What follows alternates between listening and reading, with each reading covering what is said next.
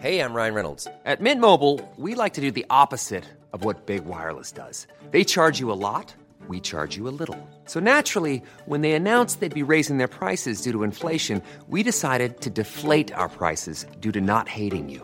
That's right. We're cutting the price of Mint Unlimited from $30 a month to just $15 a month. Give it a try at mintmobile.com slash switch. $45 upfront for three months plus taxes and fees. Promo rate for new customers for limited time. Unlimited more than 40 gigabytes per month. Slows. Full terms at mintmobile.com. Estas son las breves del coronavirus. La información más relevante sobre el COVID-19 por el Heraldo de México.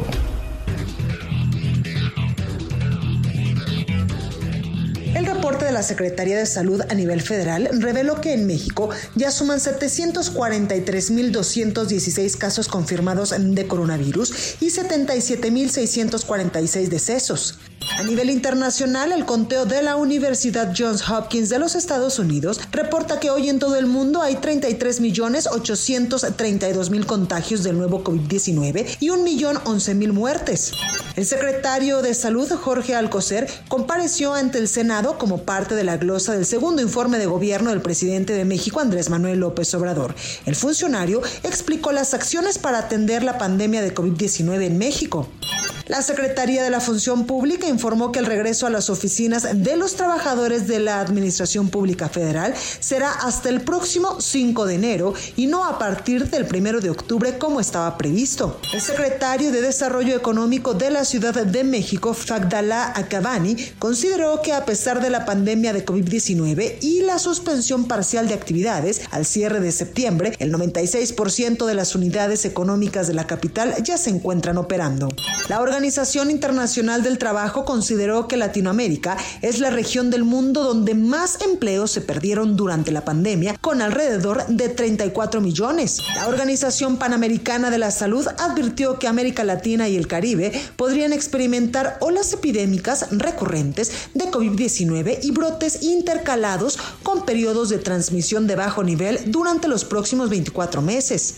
La farmacéutica estadounidense Moderna anunció que las pruebas clínicas de su vacuna experimental contra el COVID-19 no darán resultados antes del 25 de noviembre, descartando su comercialización antes de las elecciones presidenciales del 3 de noviembre en Estados Unidos. Para más información sobre el coronavirus, visita nuestra página web www.heraldodemexico.com.mx y consulta el micrositio con la cobertura especial.